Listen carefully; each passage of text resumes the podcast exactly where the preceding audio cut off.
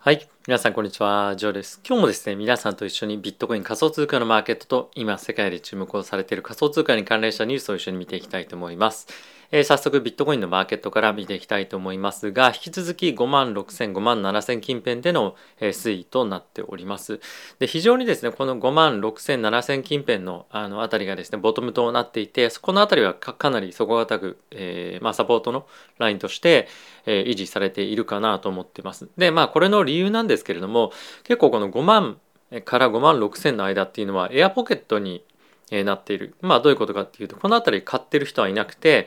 えー、その上のレベルからですねかなりマーケットは、えー、結構参入している人が非常に多いんですよね。なので、えー、この5万6000近辺っていうのは心理的に、えー、かなり底堅いサポートのラインというふうになっている状況となっております。でその一方で、えー、この5万6000あたりをですね大きくズバーンと抜けていくと、まあ、結構フリーフォールのような形で一気に5万3000近辺まで落ちていくんじゃないかっていうふうなレベル感と今言われています。で、このあたりはですね、次の動画で、えグラスノードのデータを皆さんと一緒に解説しながら、えお話をしていきたいと思いますので、えそちらの方を見ていただければと思っております。はい。で、え引き続きイーサの方なんですけれども、こちらに関しては、えこちらのブルーのラインの50日の移動平均線ですね。この辺りがサポートとなって、え引き続き底堅く推移をしていると。で、えなかなか上がっていかないなという印象はあるものの、えー、じりじりとですね、下値を切り上げていっているので、また、まあ、上昇トレンドに、まあ、一旦乗っかっていけるかどうかっていうところが一つの焦点かなとなっています。で、一旦この三角持ち合いのところを、あの、引き継ぎ長く引っ張ってみると、まあ、4500近辺っていうのが一つ、えー、上値の、まあ、重あの上値を抑えるような形のところには水準感にはなると思うので、えー、この辺りをしっかり抜けていけると、えー、短期的な上昇モメンタムっていうのはテクニカル的にも引き続きあの続いていくんじゃないかなと思っております。はい、であとはですね全般的に見るとここ最近好調だった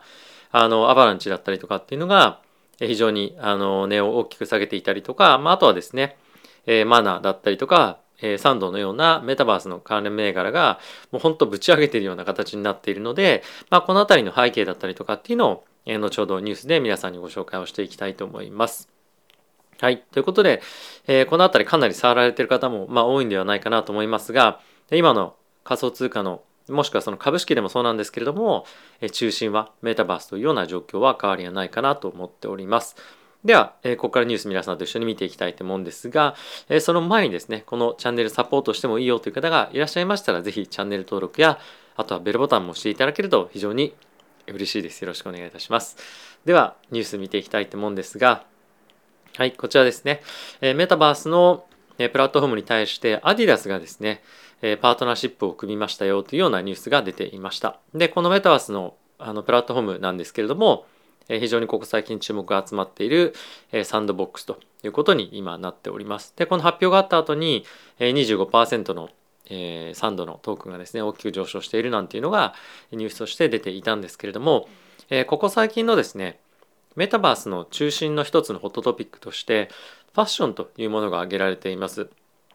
で、これはあの昨日今日とかっていうわけではなくて、え、ここ数ヶ月前ぐらいから結構ですね NFT としてスニーカーが結構いろんなところで頻繁に出ていたと思うんですよね。でそのスニーカーって履けないから意味ないじゃんっていうことが結構いろんなところでは言われていたと思うんですけれどもただし今後メタバースの世界で活動することが多くなっていくと想像すると我々が普段着ているような洋服っていうのがそのまま現実社会がまああのメタバースの世界に行ったと考えるとあそれおしゃれだねとかそのえスニーカーいいねとかそのバッグいいねみたいのが、まあ、そのままメタバースの空間に入っていくとやっぱりファッションの力っていうのはかなり大きくなっていくんではないかと。でかつ NFT で管理されているようであればいろんなものは例えば限定一品物にできたりとかっていうのもあるので現実社会と何ら変わりはないような状況になるんじゃないかというふうに今は言われています。で、えー、まあこういった流れがですねどんどんどんどん今続いているわけなんですが、えー、この皆さんツイッターフォローされてますでしょうか？バリーさんという方なんですけれども、えー、グレースケールだとかコインベースだとかそういった、えー、本当に名だたる仮想通貨の関連企業の、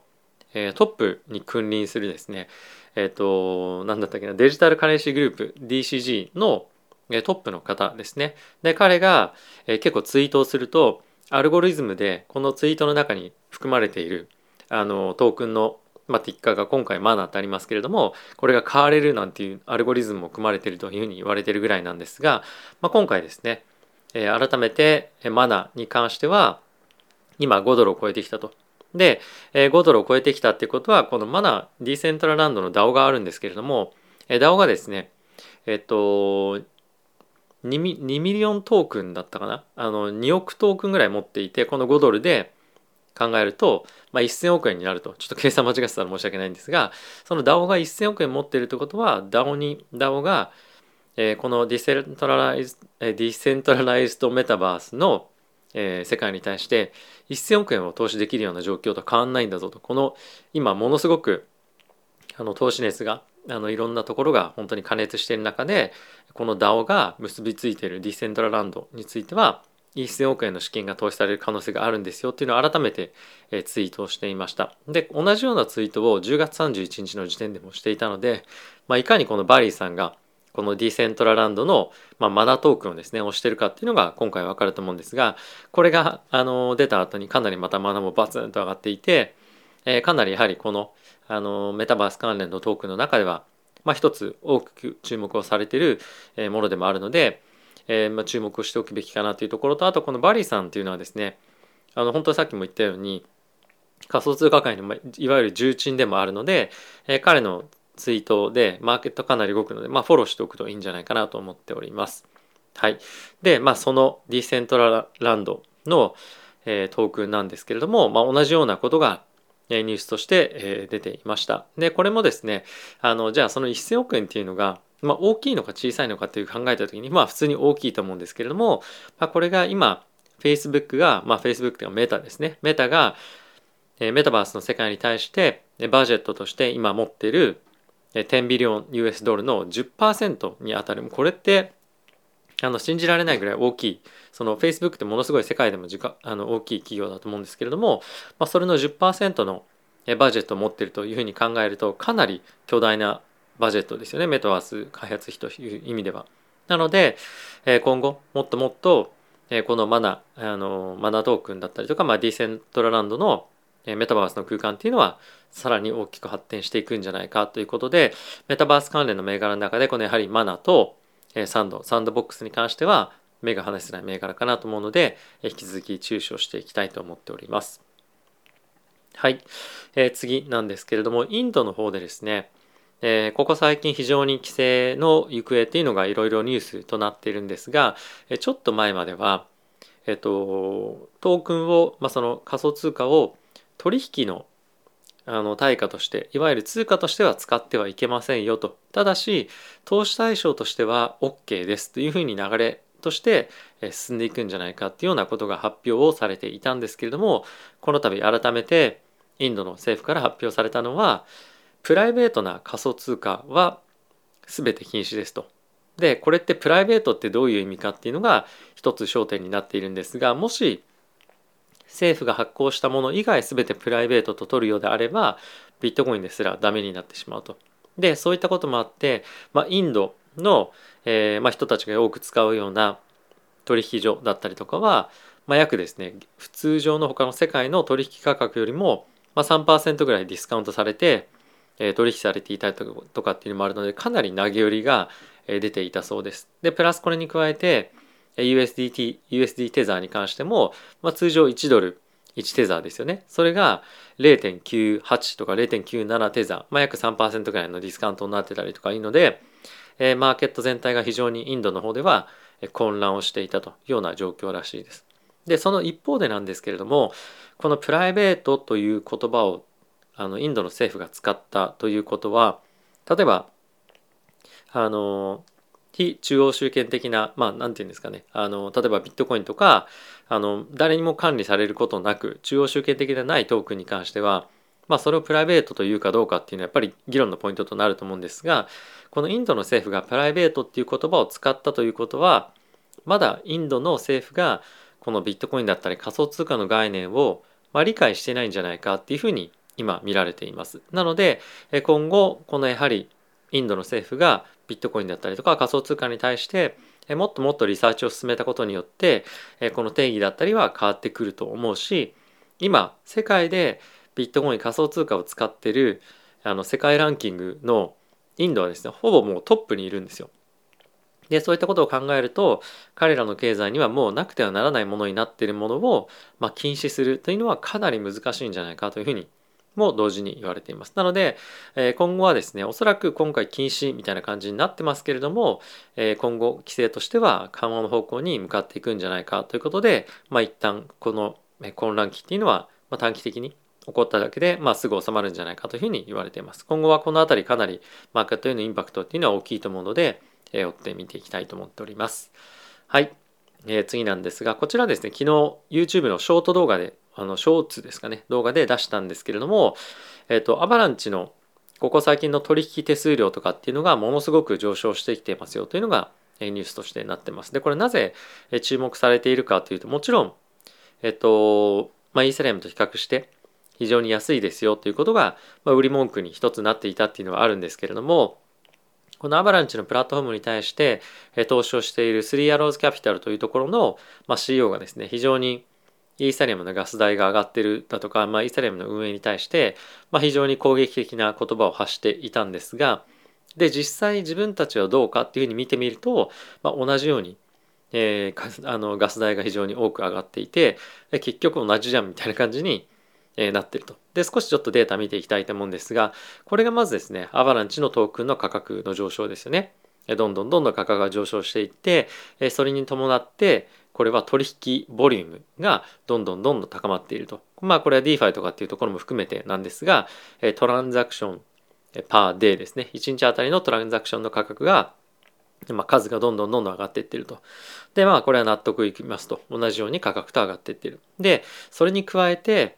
え取引に対しての、まあ、あの total gas used per day なので、どれぐらいのガス代が1日に使われているかというような状況になっています。で、まあ、本当これ見てみると、この数ヶ月の間に1日で使われるガス代が何倍にもなっていると。で、これに伴ってガス代がどんどんどんどん上がっていってますよというのが、まあ、これらの一連のチャートになってます。で、もっと細かいところを見ていくと、いろいろと見えてくるとは思うんですが、結局は、イーサリアムと、まあ、同じなんじゃない？これってもっともっとトークンの値段が上がってかつ取引量が上がってくるともしかしたらイーサリアムよりも高いんじゃないのみたいな話っていうのは今後出てきかねないなと思いますしイーサリアムに関しては2.0への移行というのもあるので、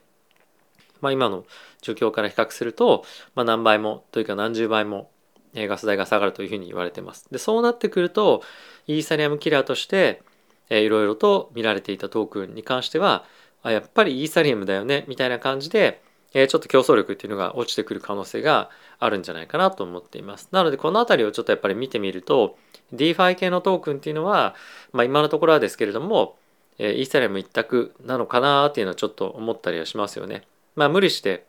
えアバランチだったりとか、まあ、他ソラーナもそうですけれども、えそちらの方に行くのかどうかっていうのは、え、まあ人によって考え方もいろいろとありますが今後のように同じようにガス代が上がってきてしまうというふうに考えるのであればより幅広く使われているイーサだよねっていう考え方もまあ一つはあるんじゃないかなと思います。その一方でイーサ2.0に本当にしっかりと、えー、まあそもそもまずスケジュール通りに移行できるのかっていうポイントとあとは2.0に移行して本当にガス代って下がるのみたいなところもやっぱ疑問はあると思うのでこれはやっぱり2.0に移行するまでまだまだこの議論は続くと思いますし2.0に移行した後も、え場合によってはこういった議論続いていくと思うので、まあ、この辺りのトークンの、えー、まああの価格の推移に関しては、まあ、ちょっと注目をしていきたいなと思います。はい。まあ、ちょっと今大きく下がってきてはいるので、えー、ここでディップで買ってやろうみたいな感じよりも、ちょっとどの辺りが価格の底になるのかっていうのをちょっと一旦見極めてから入っていかないと、えかなり火傷する可能性があると思いますので、え注意していただけたらと思っております。はい、えー、次なんですけれども、えー、皆さんこのイートロっておそらくあまり馴染みがない名前かもしれませんがこれアメリカの方の、えー、取引あの所なんですよね。で株とかも扱っているところなんですがここから A だと、えー、カルダノと、えー、トロンですね TRX のトークンがディリストえー、取引できなくなりましたと。で、えこれはステーキングも同様の状況なんですけれどもこれはアメリカ国内での規制のいろいろもろもろの条件を鑑みてディリストしたということになっているんですがこの流れについて他の取引所でも同じような流れになるんじゃないかというふうな不安が結構出てきていますと。で一応価格の推移がどういうふうになっているのかっていうのはちょっと一応見ておいた方がいいと思うので、え、見ていきたいと思うんですけれどもえー、っと